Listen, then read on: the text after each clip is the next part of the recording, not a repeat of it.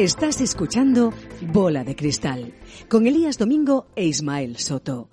El pasado 3 de noviembre, el martes siguiente al primer lunes del mes, como dicta la tradición, tuvo lugar la cita electoral más esperada del año, las elecciones a la presidencia de los Estados Unidos de América. En un clima marcado por las consecuencias de la pandemia de la COVID, con Biden y Trump como contendientes, casi 152 millones de norteamericanos emitieron su voto. El resultado, ya conocido por todos, sitúa a Joe Biden con 306 votos electorales y a Donald Trump con 232, otorgando, sin nada cambia, la presidencia al candidato demócrata. ¿Cómo cambiará Estados Unidos con la llegada al despacho Oval del que fuera vicepresidente de la era Obama? Hola a todos, soy Elías, soy Ismael Soto y hoy en este episodio de Bola de Cristal analizamos el futuro de Estados Unidos tras las elecciones presidenciales. Bola de Cristal, el podcast en el que analizamos el presente y te ayudamos a pensar en cómo va a ser el futuro. ¿Qué tal amigos? Soy Elías Domingo. Ismael, ¿cómo estás? Hola Elías, pues encantado de estar aquí contigo, lo único que un poco triste porque con estos resultados que hemos tenido, pues una de mis predicciones ya no vale para nada, la primera que cae, la primera que cae. Bueno, yo estoy contento porque la mía la mía se cumplió, así que yo creo que vamos a ver el agregado y vamos a decir que hemos acertado, ¿no? La predicción. Sí, sí, te voy a preparar una corona de, olivo ahí para, para dártela cuando te vea. Bien, bien, así me gusta, así me gusta. Bueno, un capítulo este, Ismael, en el que queremos analizar los resultados de las elecciones, como bien decías, del pasado 3 de noviembre. Y yo creo que después de muchos recuentos, de muchas polémicas, de muchos mensajitos de Twitter, de muchas manifestaciones también. Parece que Joe Biden es el ganador, ha sumado esos 306 votos electorales por los 232 de Trump. Así que bueno, victoria demócrata y en esta ocasión, como dices, eh, acertando la predicción. Tú, tú. yo no. Bueno, yo, yo, me traigo los éxitos para el programa, así que podemos presumir de haber, de haber acertado, ¿eh? El, sí, sí, bueno, esta vez era, era más sencillo, ¿no? Había un 50%, cada uno hacia un lado, pues ya un 100%, ¿no? De que como programa acertásemos. Y efectivamente, hoy queremos hablar de, de, las elecciones, pero no de las elecciones en sí, sino de, de, un poco lo que vendrá, ¿no? En los próximos años y de cuál es la sensación de, de pues de, del pueblo norteamericano en general o de, o de una percepción de, de un invitado que mm. tenemos hoy muy especial, ¿no? Sí, ya es cierto que, bueno, eh, sí que me gustaría invitar a nuestros oyentes, a los que no lo hayan hecho, a escuchar o por lo menos conocer un poquito la entrevista que hicimos con Guillermo Fesser en el episodio 14, en el que hacíamos un poco el previo de las elecciones. Y desde luego, en esa parte previa con Guillermo y ahora con Mateo Pérez, que es nuestro invitado de hoy, pues cerraremos el círculo de las elecciones en Estados Unidos y yo creo, Ismael, que honestamente pues aportamos una visión global, aunque sea solo a través de dos protagonistas, pero creo que la visión que damos de, de las elecciones, de la influencia de este país en, en todo el mundo, es bastante interesante, o por lo menos así me lo parece a mí. Pues sí, vamos allá. Venga. Bola de Cristal, el podcast en el que analizamos el presente y te ayudamos a pensar en cómo va a ser el futuro. Mateo Pérez, ¿qué tal? ¿Cómo estás? Elías, muy bien. Eh, Mateo es eh, economista, reside en, Dallas, Texas, y yo creo que es la persona ideal para guiarnos en este camino que hemos emprendido Ismael y yo hace unos minutos para desmenuzar mejor el resultado de las elecciones eh, presidenciales norteamericanas. Así que, Mateo, un gusto tenerte aquí y muchas gracias por la ayuda que nos vas a dar. Al contrario, el gusto es todo mío y estoy con mucho gusto aquí y un placer estar a comenzar. Adelante. Hmm. Oye, antes de nada, eh, después de las elecciones que han sido ya hace unas semanas, eh, ¿cómo es el clima que se respira en Estados Unidos? Porque ha habido mucha tensión, ha habido eh, dos contendientes muy, muy potentes y, bueno, todos hemos visto, por lo menos a este lado del Atlántico, cierta tensión, pero ¿cómo se vive ahora, ya después de unas semanas, quizás ya algo más relajado? Es muy interesante esa pregunta porque estando viviendo en un, en un estado republicano como Texas, en una ciudad eminentemente demócrata, pero con una muy importante minoría republicana, hmm. se respira un ambiente eh, de, de tranquilidad, y casi de esperanza. digo casi de esperanza porque la semana de los comicios eh, fueron el martes 2 de noviembre. Y a partir de ahí eh, hubo esa, em, esa duda, esa, esa, eh, esa angustia que la gente sintió por algunos días hasta el sábado. El sábado fue cuando, digamos, ya fue una confirmación extraoficial, porque, bueno, aún lo es, porque el presidente Donald Trump aún no ha concedido la derrota, pero eh, recuerdo yo que muchos de mis amigos por, por Zoom o por este teléfono y tal, estábamos todos siguiendo simultáneamente el discurso de, de victoria de eh, Joe Biden y Kamala Harris. Y fue una celebración. Al día siguiente fui a comprar café y tal, eh, los famosos drive-thru ¿no? en, Estados Unidos, hmm. no se puede bajar. Y la gente estaba afuera. La gente salió a, a pasear en su coche y tal. Eh, fue un día muy bonito en, Dallas que parecía más primavera que, que, otoño.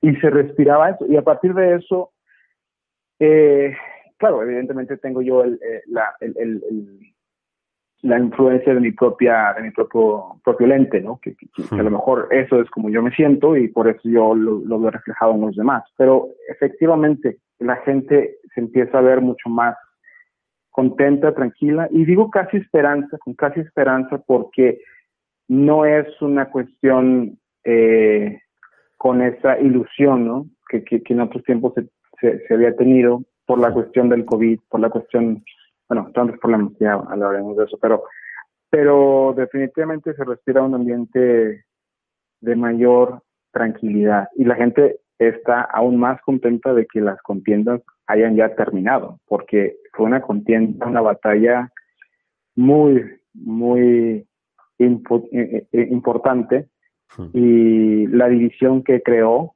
yo creo que fue incluso una división mayor que cuando fue la primera ronda del, o el primer término de elecciones entre Hillary Clinton y, Donald Trump. Hmm. Oye, y mencionabas esa, esa alegría, ese alivio, perdón, demócrata, pero en el, en el lado republicano, ¿cómo es la situación? Porque parece que Donald Trump empieza a asumir el cambio o, da pequeñas pistas, ¿no? De que, de que está dispuesto a hacer ese traspaso de una manera más o menos civilizada y ordenada, pero ¿cómo se vive en las filas republicanas o cómo lo percibes tú? Pues muy interesante. De hecho, eh, para quien tiene familiaridad con la geografía este, de Estados Unidos, eh, eh, los estados arriba de, Texas son Oklahoma y, Arkansas. y tuve un viaje hace pocos días a, Arkansas. Y Arkansas es meramente republicano. Y ellos se sienten, para empezar, eh, en, un, en, una, en un entorno sumamente republicano, eh, vi muchísimos anuncios y tal en, en, los jardines de las personas con, con, con diciendo Biden, ¿no? Biden Harris, lo cual jamás había visto eso en Arkansas. Entonces, ahí de entrada te, te das cuenta de que realmente Biden ganó terreno en lugares inimaginables. Dos, ¿cómo se sienten ellos? Se sienten, los republicanos están divididos ahora mismo desde un punto de vista, digamos, de la persona común y corriente, ¿no? Del, del, elector común y corriente. Están divididos en dos grupos. Eh, uno que es el republicano tradicional, que es una persona con valores conservadores, pero dentro de, ese conservador, eh, de esa forma conservadora de ser, eh, también ellos eh, tienen el sentido común de la privacidad. Entonces, el republicano tradicional se encuentra ahora mismo diciendo, bueno, le dimos una oportunidad a alguien diferente, no funcionó y nos llevó casi a, al colapso político, si bien no económico. Y bueno, ya podemos, hablar de realmente si, el declive económico, cómo se pudo haber controlado mejor, Dime. Mateo, ese comentario es muy interesante, ¿no? Porque realmente si no llega a ser por, por la pandemia, eh, Trump casi seguramente hubiera ganado, ¿no? 100%. Estoy, estoy antes de la pandemia, y creo que lo hablamos eh, en alguna ocasión cuando yo estaba en, en, Madrid, Ismael, eh, que Trump se veía muy fuerte para ganar. Y la pandemia cambió todo, definitivamente. La, pandemia, la, pandemia hizo que ciertas cosas em, se acentuaran, incluyendo la eh, segregación racial que existe en Estados Unidos y que eh, es una segregación eh, informal, cultural, económica y enforzada por algunos sistemas que tenemos en el país. Incluso la nueva jueza de la Suprema Corte de Justicia, Amy Coney Barrett, que es una persona conservadora, eh, sumamente bastión del catolicismo americano, eh, ella misma aceptó que el sistema judicial en Estados Unidos eh, está diseñado para, pues, en contra de, ciertas personas de cierta clase social y de cierta eh, color de piel. Entonces, eh, pero, pero es tanto así, o, es, tanto así, Mateo, o es un diseño, o es un diseño más como las, las, las, digamos, las casillas de salida eran diferentes es un sistema donde si estás en una casilla de salida eh, más, más privilegiada, por decirlo así, que, se basa básicamente en, lo que tienes de, dinero y de, posesiones, ese sistema te va a permitir navegarlo. Si no, te va a, mantener en, una posición de rezagado.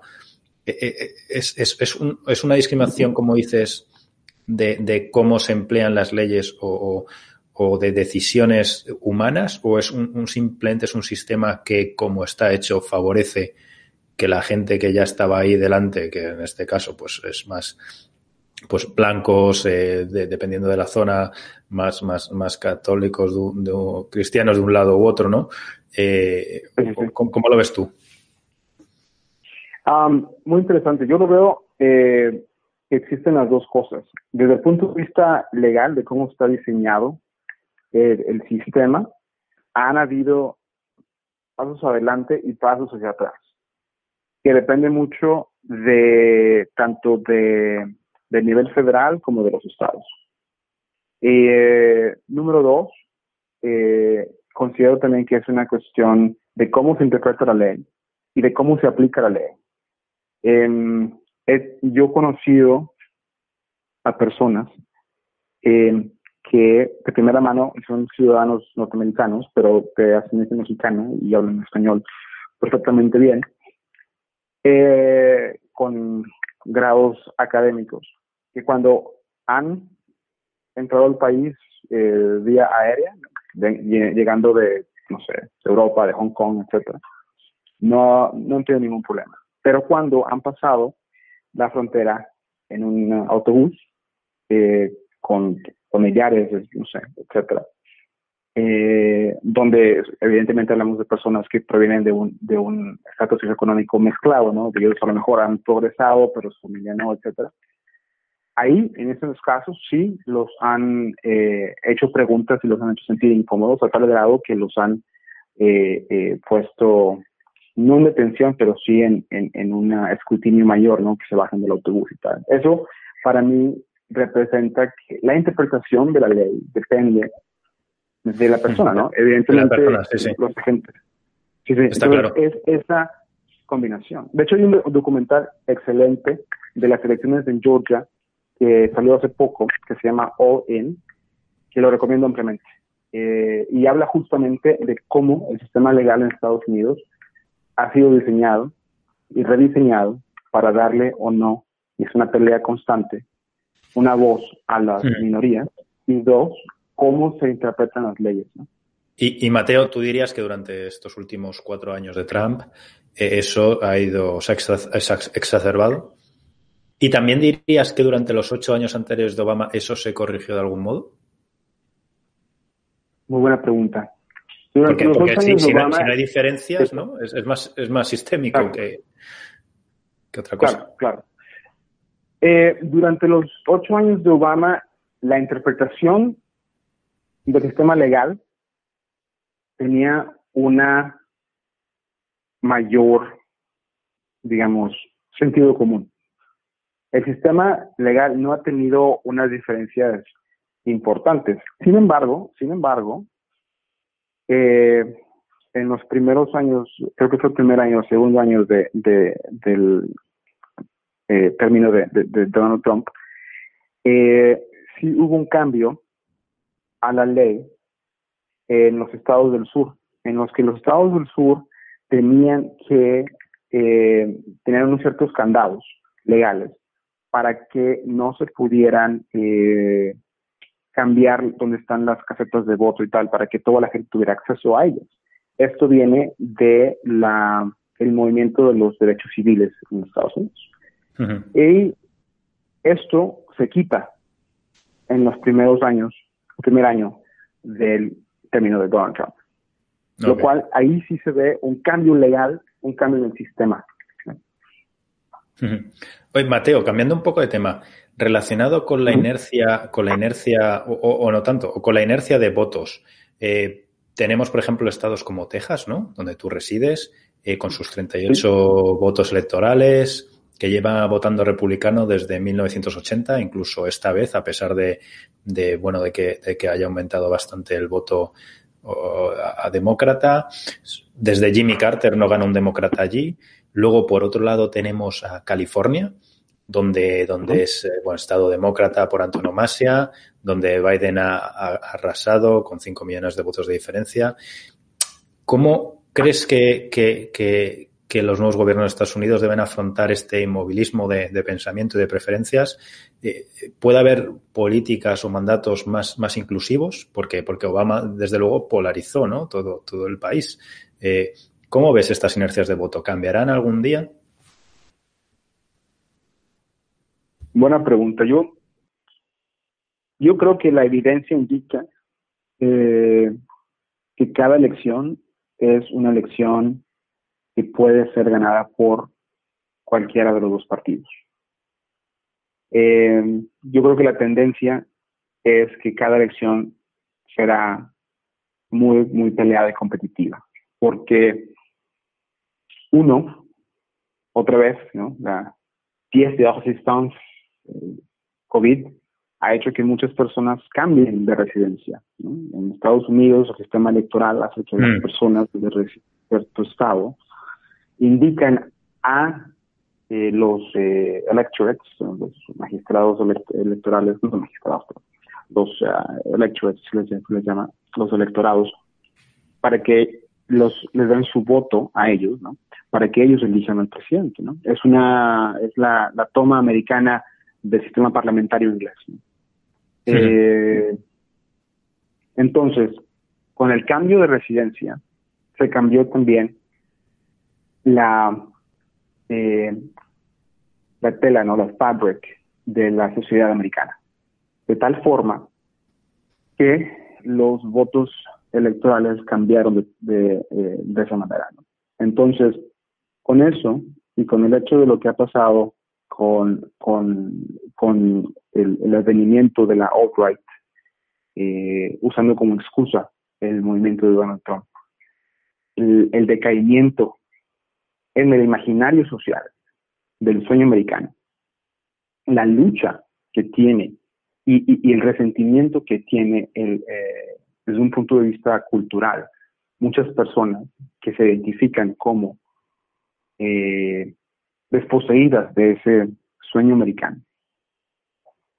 Eso hace que las elecciones, la tendencia sea que cada elección sea muy peleada. En Texas, por ejemplo, en Texas lo ganó Trump por, por una, creo que fue dos puntos porcentuales, una cosa así, a lo mejor un poco más, pero fue muy apretado. Inaudito, muy apretado, inaudito, sobre todo en Texas. medio millón, sí, medio millón de votos solamente en Texas para de ventaja para Trump. Ahí está. Y estamos hablando de una economía tejana que, como país, podría ser la sexta, séptima economía del mundo. Sí, y, que, ha ido muy bien durante los últimos años, de hecho. ¿eh? Correcto. Y que se ha diversificado, en el que ya no estamos en oil and gas, sino que estamos muchísimo en e-commerce, healthcare, renewables, lo que sea, ¿no? Entonces, bueno, esa es mi, hipótesis. Hablabas, Mateo, al principio de, la entrevista sobre, sobre bueno, la ilusión, el, alivio. ¿Cómo crees que será los 100 primeros días del gobierno de Trump? ¿Cómo ves, cómo ves que va a ser estos, estos digamos, primeros dos, tres meses donde, donde, donde tanto América, Estados Unidos, perdón, como, como el resto del mundo, pues, pues pueden seguir ¿no? en esta inercia de, alivio, de ilusión, en términos generales, obviamente. De, sí, los 100 días de, Biden. Em, su primera tarea, su objetivo principal eh, será, seguramente, desde el punto de vista táctico, eh, la cuestión del COVID. Eh, dar el mandato, el, el, acto presidencial de que todo, de que se use mascarilla. Definitivamente, eso, desde, eso desde fuera parece increíble que haya gente que se revele contra eso. Es, es, es un tema bastante increíble, el eh, sentido etimológico del término. es, es algo inaudito, es inaudito. En esta época de COVID he tenido también la oportunidad de, viajar a México, donde hoy me encuentro, de hecho, me encuentro en mi ciudad natal, en Monterrey. Eh, y aquí todo el mundo usa eh, cubrebocas en todas partes. Si vas a un lugar público, se, se restringe la entrada, o sea, cosas no es sentido común, ¿no? Eh, y bueno, la segunda cuestión también de los 100 días de, de, de Biden, regresando al tema principal de esa pregunta, es la restauración de la paz, la reparación del país. El país está fracturado desde el punto de vista cultural y emocional. Eso es muy evidente. Y hay gente en las áreas rurales del país, que son gente de buenos sentimientos, de buenas acciones, que las conozco de primera mano, pero que ellos no ven las cosas desde una perspectiva global, o al menos desde lo que nosotros, de lo que estamos hablando aquí y de lo que amablemente nos escuchan, considera una perspectiva global. Pero Mateo, ¿cómo, ¿cómo puedes conseguir eso a nivel práctico para esa gente? Que ellos vean los beneficios sobre su día a día de una, digamos, cultura como la que posiblemente tenemos nosotros de globalización, de negocios abiertos, de, de intercomunicación, cuando ellos son los perjudicados en muchos aspectos, salvo que se pongan planes de reconversión brutales, que la que estoy seguro que allí seguramente o sea, podrán funcionar, ¿eh? Por, pero desde luego la experiencia que tenemos en Europa eh, no es la mejor. Cuando se han intentado hacer reestructuraciones de ciertas zonas, pues al final acaban rezagadas y no solo en España, lo vemos con Alemania del Este, en Centro Europa, donde la convergencia es aún peor todavía que aquí, por ejemplo. Entonces, ¿cómo le vamos a hacer creer a esa gente? O sea, ¿va a ser Biden capaz de pasar de las palabras a la acción y de la acción a los resultados, porque hemos visto de Trump también la, la, balanza comercial ha empeorado con todo lo que ha hecho. China ha respondido de una manera muy inteligente haciendo pupa exactamente en los estados de su electorado eh, con los aranceles. Es, es, no sé, ¿ves tú que eso sea posible? Yo, yo creo que es posible, pero también veo que no se va a lograr en cuatro años. Es una tarea que nos toca a todos eh, en los próximos 20, 50 años. El rezago que tiene Estados Unidos, sobre todo, existe en la parte rural. Recordemos que Estados Unidos tiene, aunque sea el 70% de la población vive en, ciudades o más, a pesar de ello, la mayoría la mayor parte física del país es rural. Y está fundado el país en los valores de la libertad. si escuchas el juramento de la bandera en Estados Unidos, lo primero que se dice es libertad y después justicia. Entonces, libertad es la piedra angular de la cultura norteamericana. Con esto dicho, cambiando el discurso es el primer paso que tiene que dar Biden. Si cambia el discurso de, pasar el discurso de decir nos han, nos han hecho daño las personas de afuera de Estados Unidos, personas que no son como tú, que vive en una pequeña, pequeño poblado en Arkansas en Ohio. Esas personas nos han hecho un daño y ahora vamos a tomar eh, venganza, ¿no? Esa es la forma en la que interpretó la gente, ese es el discurso de Donald Trump. Desde mi perspectiva, es como, como se interpreta y usando las palabras que él ha usado. a lo mejor no usó venganza, pero sí usó, este, ahora vamos a ganar nosotros, ¿no? Es nuestro turno, ¿no? Hmm. Y el discurso, cambiándolo a decir, bueno, estamos en la situación en la que estamos porque tú quieres comprar, eh, no sé, una sala por mil dólares. Esa sala está hecha en China. Si la haces aquí, te cuesta dos mil dólares. ¿Tú quieres pagar dos mil dólares? No. Ok. Entonces, uno es cambiar el discurso. Dos es que la gente que vive en esas áreas rurales tiene un rezago en disfrutar los eh, frutos de vivir en una sociedad avanzada. Es decir, sus eh, servicios eh, públicos no son como serían en Europa, ni, ni el acceso a transportación, ni millones de cosas.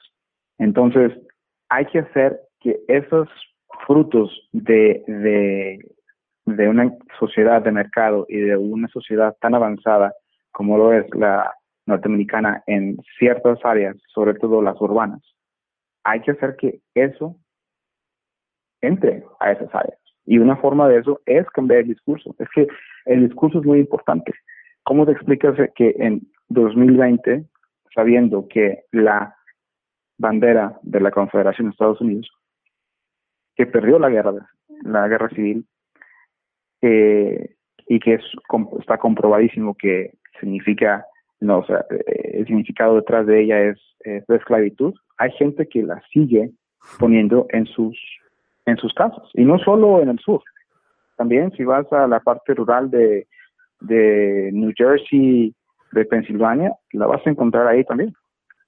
¿Por qué? Porque es una cuestión que no sabe geografía, es un imaginario de las personas que no se han beneficiado de los avances de la sociedad norteamericana. Mateo, eh, en la presidencia de Biden, eh, ¿crees que veremos eh, guiños o gestos de lo que fue la de Obama? No podemos recordar, no podemos olvidar, perdón, que Biden fue vicepresidente de la era Obama. ¿Qué queda de Obama en Biden o qué va a haber en esa en esa presidencia? De Obama en Biden creo que va a quedar uno, el pragmatismo político. Hmm. Dos, eh, la selección de ciertas políticas que son fundamentales, tanto para su plataforma como para su partido, como para sus ideales. En el caso de, Obama, recordamos que Obamacare y, y el, proteger a los eh, inmigrantes que llegaron a Estados Unidos sin documentos eh, como menores de edad.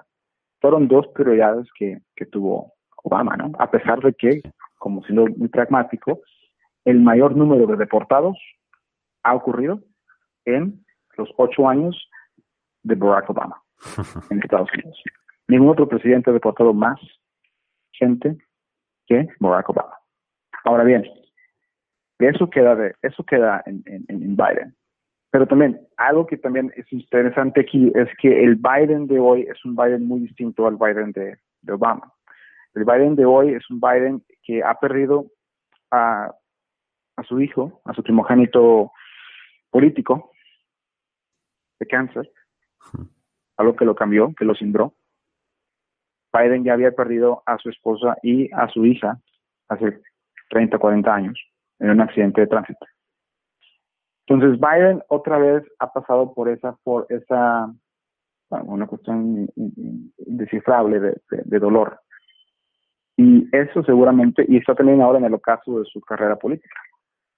Y tiene a una vicepresidenta sumamente, sumamente fuerte, con muchísimos seguidores, con una gran presencia política. Entonces, eso es una combinación para que también estemos listos para cosas inesperadas. De todos los retos que tiene Estados Unidos por delante, pueden ser frenar eh, la COVID-19, arreglar la economía, guerras comerciales, infraestructuras, etcétera. Eh, ¿Cuáles crees que son las más urgentes y cuáles crees que son las más necesarias? La más necesaria es la restauración del discurso de paz en el país. Eh, y después yo diría que la cuestión del COVID que va de mano con la cuestión económica. la relación de Trump con eh, Europa en general ha salido mal, yo creo, para las dos partes. Y Europa ha sido, y yo creo que todavía es, ¿no? Un socio tradicionalmente fuerte para, para, Estados Unidos. Trump yo creo que ha estado más cerca de los planteamientos de Gran Bretaña, ha estado muy a favor del Brexit, ¿no? Para crear también un poco de, de división y de confrontación. ¿Cómo ves tú la relación entre Estados Unidos y Gran Bretaña a partir de ahora? Y sobre todo, ¿cómo ves la relación entre Estados Unidos y Europa en estos años que vienen con Biden? Pues la relación entre Estados Unidos y Gran Bretaña siempre ha sido una relación de privilegio. Eh, han tenido la, la históricamente eh, y especialmente en los últimos 20 años la, la relación y la, y la comercial y de inteligencia entre Estados Unidos y el Reino Unido han sido eh, de la mayor intimidad, ¿no? Eh, lo cual, y eso se ve en las operaciones que han tenido eh, conjuntas en las guerras de, del Golfo, de Afganistán, de Irak. Eh, y bueno, desde ese punto de vista, lo interesante es la relación entre, entre Biden y Boris Johnson. Boris Johnson es un tanto más, eh, digamos, un discurso más cercano al de Trump, pero en acciones no ha hecho nada realmente tan radical, excepto, por supuesto, Brexit. Brexit tiene las eh, complejidades que van a cambiar la, eh, la relación entre Estados Unidos y Reino Unido, porque el Reino Unido podría no ser un Reino Unido en el futuro. Claro. Hay eh, en Escocia se está discutiendo cada vez más fuerte eh, tener un plebiscito para eh, para separarse del Reino Unido. Y eh, en caso de que se separe queda la cuestión del norte de Irlanda con la Irlanda la República de Irlanda la Irlanda católica la Irlanda de la IRA entonces si eso sucediera habría una frontera fuerte dura, eh, o sólida más bien, entre Irlanda, entre las dos Irlandas. Escocia sería un país distinto. Y en ese caso, yo creo que para Estados Unidos habría muchísima oportunidad. Y el Reino Unido, entendido en esa, en esa hipótesis como, como Gales y, e Inglaterra, eh, creo ahí que que el beneficio sería definitivamente mayor para, para Estados Unidos. El Reino Unido está en una encrucijada bastante fuerte, incluso uno de mis eh, buenos amigos uh, también en Dallas hmm. eh, es, es, de Birmingham, en, en uh, no Alabama, pero Birmingham, United Kingdom. Y él definitivamente está con una eh, un sentimiento pesimista y realmente antes de Boris Johnson él había considerado regresar a, a, Reino Unido. Pero ahora, en los últimos seis años, se da cuenta de que no es algo que, que, le, que, le apetezca, ¿no? Eh, por esa razón. Ahora, Biden con Europa es interesante. Estados Unidos y Europa siempre han tenido una relación de amor y odio, ¿no? Eh, entre, entre la Unión Europea y Estados Unidos. Creo que Biden ahora, me imagino, regresará al el, al acuerdo de, de, de, París y de esa manera creo que se restaura un poco la, la universalidad de Estados Unidos y se acercaría más a, eh, Europa. Ahora, acercándose más a Europa, eh, Biden será visto por los ojos del mundo como un, me imagino, creo, casi como un libertador, como un reformador. Y la, naturalmente habrá que ver quién escoge Biden para que sea su interlocutor en Europa, ya sea eh, Macron o Angela Merkel, ¿no? eh, Oye, Mateo, para, para, ir cerrando un poco y no robar de más tiempo, eh, tengo una, una última pregunta que es eh, una, casi, casi es una curiosidad personal. En tu opinión, eh, ¿cuánto crees que influye la figura del presidente de los Estados Unidos en un país tan descentralizado? ¿Es más el mito o, o realmente tiene tanta influencia? Eh, Presidentes normales, ¿eh? No los Trumps así que polarizan tanto. Eso es otra cosa, otra, otra especie. Pero si vives en Alabama, Trump es lo normal. Claro. um, Alabama. Vaya. Bueno, este. Muy bonito, muy bonito estado. Um, es muy interesante esa pregunta porque Estados Unidos es un país si miras su constitución, la constitución tiene X número de artículos, pero son pocos. Hmm. Tiene 27 enmiendas, solo 27 enmiendas. Y viviendo y trabajando y habiendo, eh, yo fui, yo crecí y fui a, eh, nací crecí en, en, Monterrey, México, y me fui a estudiar a Estados Unidos, allá hice toda mi carrera, ¿no? ya como, como adulto. Entonces, eh, te das cuenta de que Estados Unidos es un país de pocas reglas, reglas muy claras y en donde el espíritu de la ley, el espíritu de la regla, es muchísimo más importante que seguir la regla al pie de la letra. Con estos elementos, puedo decir que el presidente, la figura del presidente en Estados Unidos, es de fundamental importancia, porque es un líder que motiva, incentiva y, eh, digamos, asegura que gente, que los gobernadores, los senadores y tal, que tienen otro rol, se vayan por un, una perspectiva o la otra, sin tener que tener una nueva regla o tener que interpretar la ley de una forma distinta, ¿no? En este caso, tener un presidente en, en, Estados Unidos el presidente tiene ese liderazgo. Incluso el presidente es el único que puede vetar las leyes que realiza el Congreso y es el único que puede perdonar cualquier ofensa en el país. Entonces sí, yo considero que no es mito. El presidente es de suma importancia en un país en el que las reglas no escritas y no dichas son casi más importantes y en muchos casos más importantes que lo que está escrito. Incluso si tú vas a una junta en Estados Unidos que, no te tocaba ir, hmm. no te van a decir, oye, no te toca la junta. En Europa te dicen, oye, no es junta. Ok, bye. ¿No? Hmm. En Estados Unidos te dirían, ah, no sabíamos que estás invitado a esta junta. Y tú dirías, ah, creo que sí, no estoy invitado. Y ven la invite y dirás, ah, no, no estoy. Ah, ok, quédate si quieres, pero no tienes que estar aquí. Hmm. No te dijeron que te vayas. Incluso si tú lees, si tú escuchas al pie de la letra, es, te puedes quedar.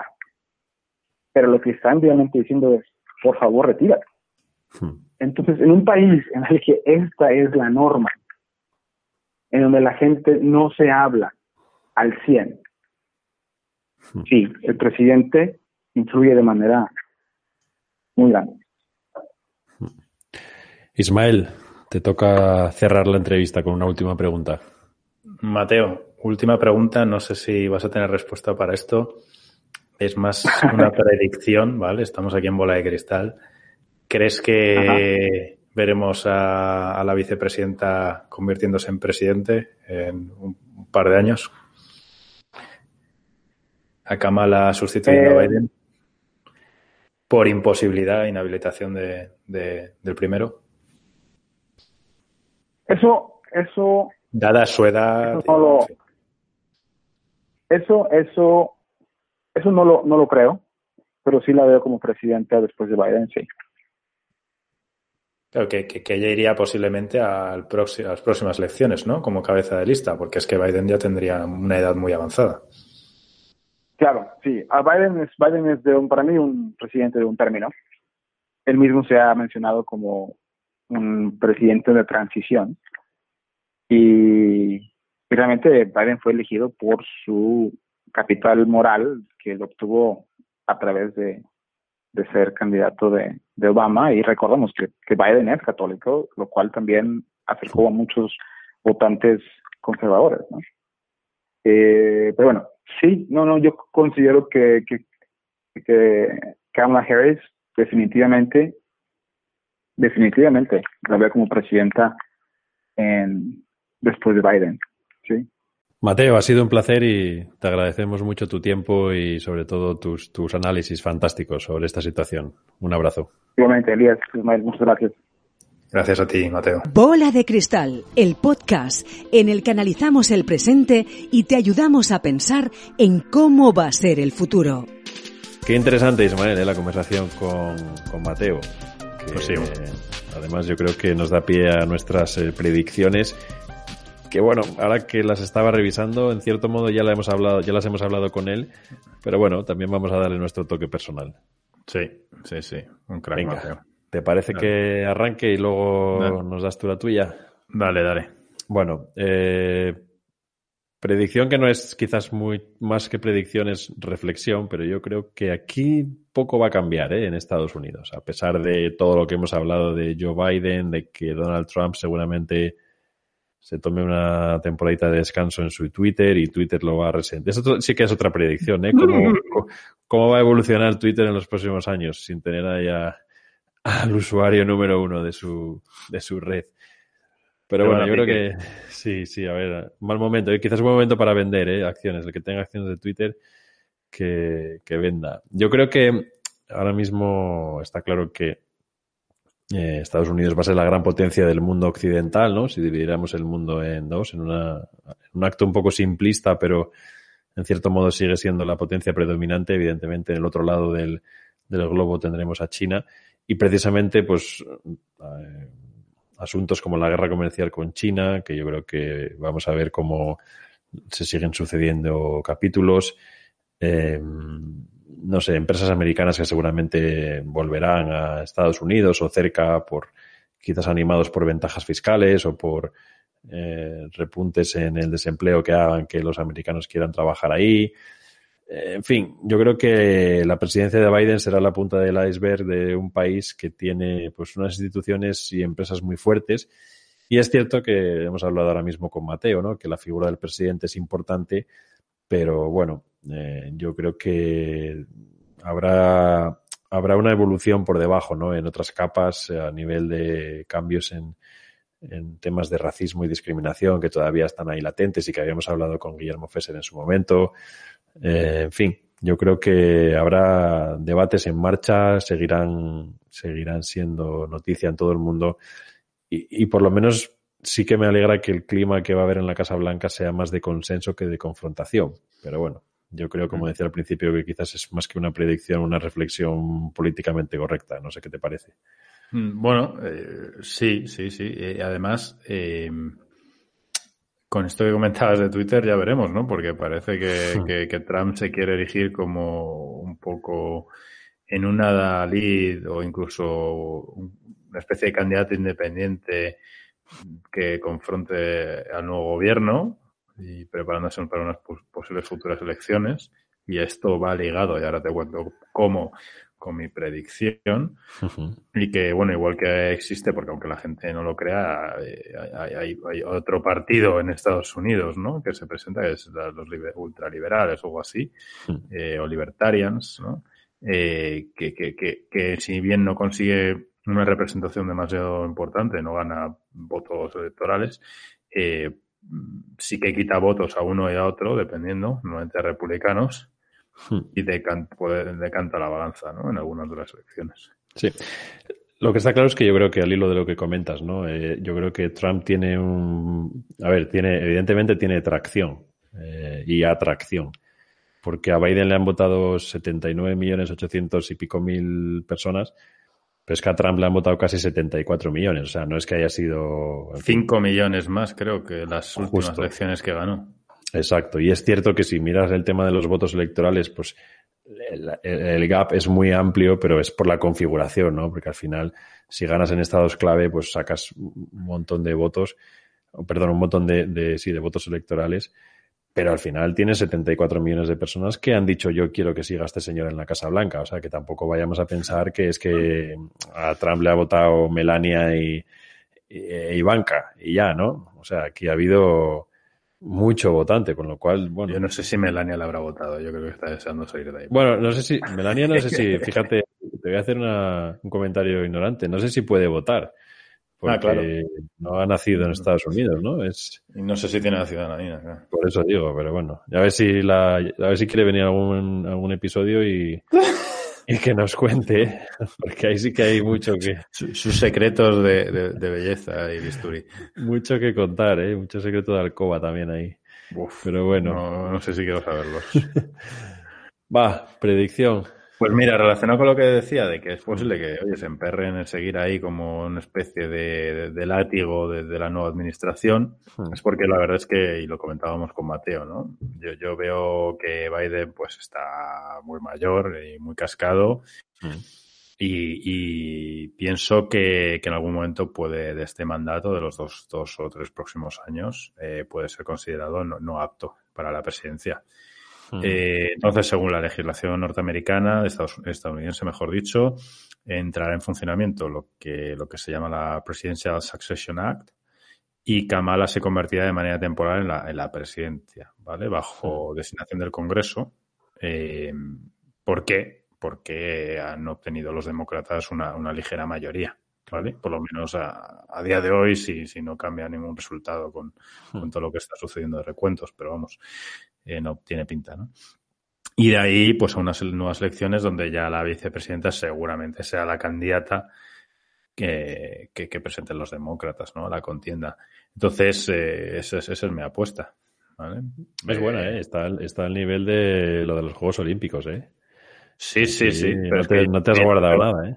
Veía los debates, algunos mítines y tal, y el hombre, pues es que, bueno, lo comentamos en su día en el primer episodio, ¿no? El episodio que comentaba con Guillermo, eh, pues dos casi octogenarios y, bueno, pues que, cualquier día es que están, están en Estados Unidos, ¿no? La, la, la, la, esperanza de vida es menor que en España y están casi ahí rondándola, o sea que es que cualquier cosa puede pasar.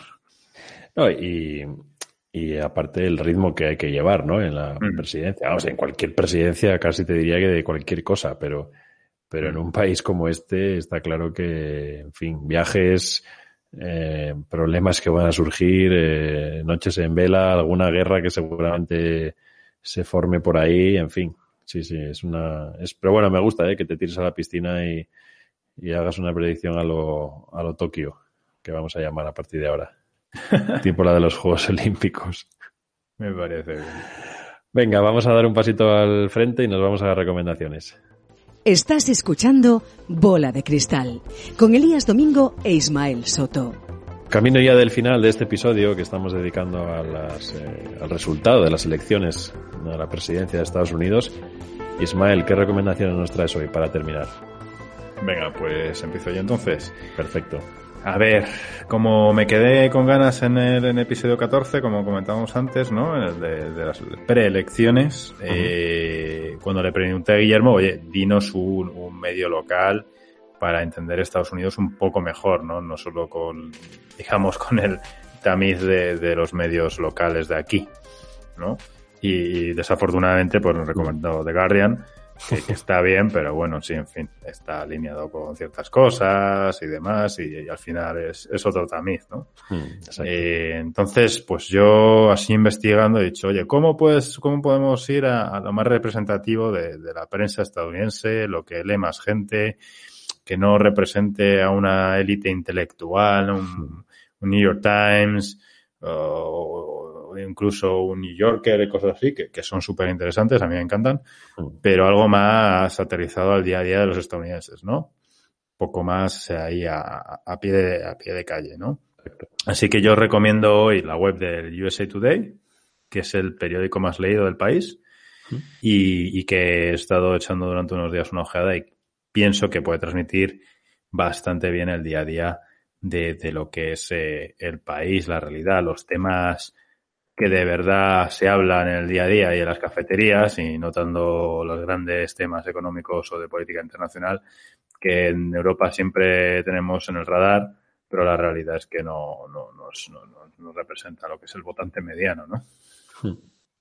Una recomendación interesante ¿eh? y me recuerda a mis tiempos de estudiante de periodismo porque el USA Today pues tenía, por lo menos, supongo que será verdad, pero en aquel momento lo estudiábamos como el primer gran diario de Estados Unidos, ¿no? No tanto hmm. los New York Times, eh, Wall Street Journal, los que eran más locales, bueno, locales, aunque con un alcance global, pero eran pensados más para una determinada comunidad, una determinada región, en unos tiempos en los que, claro, no existía esto de, de Internet ni, ni el móvil, ¿no? Quiere decir que tenías que ir a comprarte el papel al, al kiosco o, al, o, al, chico que lo vendía en la calle y efectivamente USA Today pues fue el gran primer periódico estadounidense que además creo que no se publica los fines de semana, solamente ¿Ah, de lunes a viernes, eso es lo que tengo entendido, pero bueno, eh, dos millones y pico de, de ejemplares eh, cada, cada día, o sea que una recomendación buena, sí señor. Y tiene una web chula, además. Tienen buenos vídeos, he visto alguna vez vídeos chulos.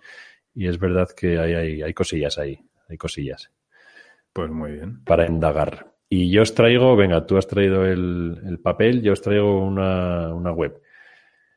Una web curiosa que, bueno, preparando este capítulo y, también el anterior, descubrí que es eh, muy sencillita, pero muy, muy potente. Se llama 270towin.com, 270towin.com, mm. es decir, 270 para ganar, que es lo que hace falta para ganar estas elecciones precisamente que estamos comentando. Y lo que más me ha gustado es que tiene un buscador eh, muy, muy potente que te permite mirar al detalle todas las elecciones que ha habido en Estados Unidos desde la primera, o sea, desde 1700 y pico, 1789, si no me equivoco. Eh, cuando Washington fue elegido el primer presidente y había solo 13 colonias que votaban, y bueno, es cierto que si curioseas por la web y miras, pues encuentras un montón de detalles, todos los nombres de los candidatos, eh, no sé. O sea, desde esto... históricamente, ¿no? Exacto, sí, sí. Qué chulo. Tiene un, tiene un buscador como unas flechitas donde vas poniendo cada año y vas viendo la evolución. Y, y hay cosas curiosas, claro. Por ejemplo, eh, pues si vas desde el principio verás que solo votan las colonias que están más al este Después, pues hay, por ejemplo, Texas eh, votó por primera vez en 1848 y, y, en aquel momento tenía cuatro votos electorales. California lo hizo en 1852 por primera vez con otros cuatro. Y, por ejemplo, Arizona y Nuevo México, pues no lo hicieron hasta 1912, que prácticamente pues hace 100 años, ¿no? Y, y ves también las diferencias de votos, ¿no? De los candidatos, victorias aplastantes como las de Roosevelt, por ejemplo, en el 36, 523 votos frente a 8, que logró solo Alfred Landon, o Eisenhower en 1956. En fin, Ismael, la típica web para meterse ahí una tarde de lluvia y, encontrar un montón de nombres y, y salen cosas como las que has mencionado antes de, del Partido Libertario, por ejemplo, ¿no? Que es cierto que, claro, como hay esta dicotomía de republicano y demócrata, pues no llega hasta aquí, pero es cierto que, bueno, ellos tienen su, su cuota de, de votantes y si vas mirando en la historia, bueno, prácticamente ningún voto electoral logran desde hace un montón de años, habría que buscarlo, pero sí que logran votos, ¿no? Por ejemplo, en el 2012, pues un millón trescientos mil que logró Gary Johnson. eh, 4 millones 500 mil casi en 2016, este mismo candidato, en fin, 4 millones y medio de votos, hombre, frente a los 62 creo que logró Trump y 66 de Hillary Clinton, es muy poco, pero bueno, es, es un... En España tendría un momento de gloria, seguro ahí, ¿eh? En el, Mm. En el Congreso. Tendría su, su escañito y haría ruido. Pero bueno, es un sistema diferente. A lo mejor se muda y trama al partido este. Sí. seguro, seguro que veremos algún movimiento, yo creo. Pero bueno, eso ya lo trataremos en, en otro capítulo. Así que nada, Ismael, yo creo que es momento de ir dejando el, el, el suflé este que nos ha dejado las elecciones de Estados Unidos. Seguramente que volveremos a hablar del tema, pero bueno, yo creo que también es momento de concentrarse en los miles de temas que tenemos pendientes de, de hablar. Así que te agradezco mucho, como siempre, tus aportaciones. Y nada, a nuestros oyentes, eh, gracias por estar ahí, como siempre. Seguimos en contacto a través de nuestra página de LinkedIn, Bola de Cristal Podcast. Ismael, un abrazo muy fuerte. Un abrazo a ti, Elías. Allí en esta página es donde subiremos nuestros eh, las fuentes, los enlaces, las webs, las eh, noticias del USA Today, en fin, todo lo que hemos ido viendo también a lo largo del capítulo. Así que nos vemos muy pronto en otro capítulo de Bola de Cristal y recordad que nos vemos en el futuro. Bola de Cristal, con Elías Domingo e Ismael Soto.